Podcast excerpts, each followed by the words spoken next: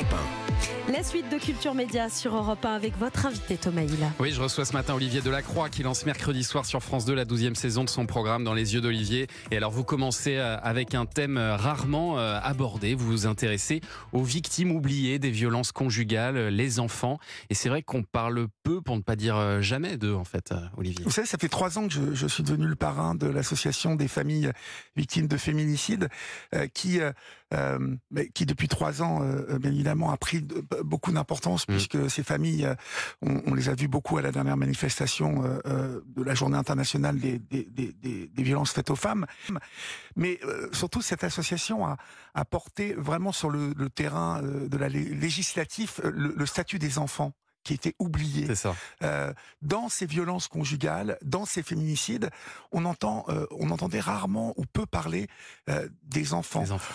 Par exemple, lors d'un féminicide, les, les, traces du meurtre, les traces de sang, étaient à la charge des, des, des enfants, euh, en tout cas des, des, personnes restantes. Vous voyez, oui. par exemple, oui, j'ai découvert ce sont des ça détails. Dans votre euh, oui, et, et ce sont... débrouillez-vous. On enlève le corps et puis après débrouillez-vous. Exactement. Il n'y avait aucun suivi euh, psychologique de ces enfants. Donc tout ça a, a tout de même avancé mmh. depuis euh, quelques années. Et la loi a évolué depuis le 1er février et 2022. La loi a évolué, oui. hein, puisque les enfants euh, exposés à ces violences conjugales sont maintenant considérés non plus comme des simples témoins, hein, mais comme des co-victimes. Oui. Voilà, donc et, là, vous, on... et, vous me posiez tout à l'heure la question des personnalités dans les yeux d'Olivier aujourd'hui. Ouais. Le, le, fait aujourd'hui que dans ce film, vous le verrez ce soir, Cindy Bruna, mmh. mannequin française mais internationale, ouais. euh, porte aussi la voix de ces victimes euh, est quelque chose qui donne une résonance particulière à, à, à ce combat qui est, qui est encore un, un, un large combat à mener. Et puis vous êtes aussi allé à la rencontre de Fanny qui avait 20 ans quand son Ouais. père a tué sa, sa mère, alors ouais.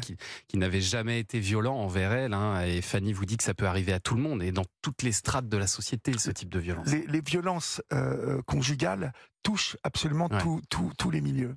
Alors il y a beaucoup de témoignages très émouvants euh, d'enfants qui racontent ce qu'ils ont vécu, mais aussi de parents, euh, comme euh, Michel, mère d'Adrien, qui raconte comme son fils a souffert de la violence que faisait régner son père dans leur maison. On écoute un extrait.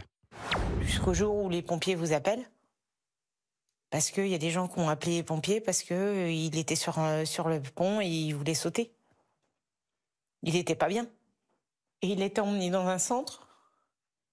Et on vous dit, il faut signer un papier pour le faire enfermer. Parce qu'il n'est pas bien, il pète les plombs.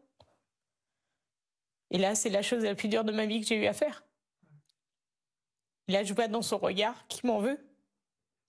Et on vous dit, si vous signez, il y passera huit jours. Si vous signez pas, comme il est mineur, c'est nous qui signerons à votre place, il passera à moi. Et là, je me vois pas l'enfermer pendant un mois. Et là, j'ai une haine, comme jamais j'ai eu une haine contre son père. Je lui en veux à mort. Je l'aurais eu devant moi, je l'aurais tapé.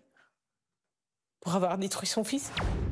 Alors on vous voit toujours Olivier Delacroix écouter avec une, une certaine retenue euh, ces témoignages et j'avoue que je ne sais pas très bien comment vous faites pour pas craquer par moment. Vous vous laissez jamais envahir euh, par l'émotion ou alors c'est coupé au montage? Si, si, bien évidemment. Vous, vous, ne pouvez pas euh, aller loin dans la confidence, loin dans, dans, dans l'émotionnel et, retranscrire cela à l'écran. Euh, D'ailleurs, je, je, pense que celles et ceux qui euh, me suivent euh, plus largement sur Europe 1 le soir voient co comment j'installe les choses et comment je prends le mmh. temps de les installer. Et, et, et, bien évidemment, vous savez, à partir du moment où je j'échange avec quelqu'un, que ce soit vous ce matin ou, ou, ou, des témoins sur un terrain plus plus plus de l'épreuve, ouais. je, je, porte une grande attention à l'autre.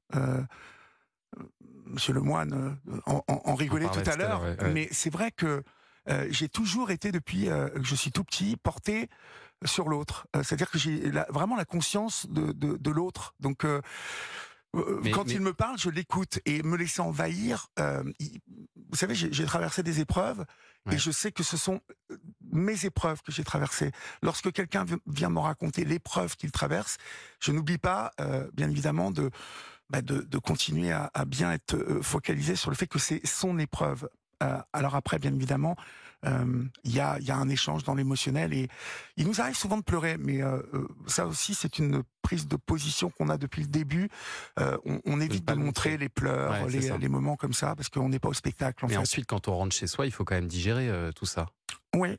Parce qu'entre ce que vous écoutez sur Europe 1, ce que vous, écoutez aussi dans, ces émissions, c'est quand même lourd tout ça. Oui, oui, oui c'est lourd. À digérer, surtout pour une personne comme vous qui, effectivement, vous le disiez, a vécu aussi des épreuves compliquées dans sa vie. Oui, mais je pense que ça, c'est la destinée de, de tout homme ou toute femme aujourd'hui de vivre des épreuves. Nous mm. sommes, euh, nous nous dirigeons tous euh, vers l'épreuve ultime. Donc, euh, à voir si le chemin est, jalonné d'épreuves plus ou moins pour certains ou certaines. Mais non, mais je, au mois de juin, je vous cache pas que, mais ça doit être pareil pour vous, Thomas.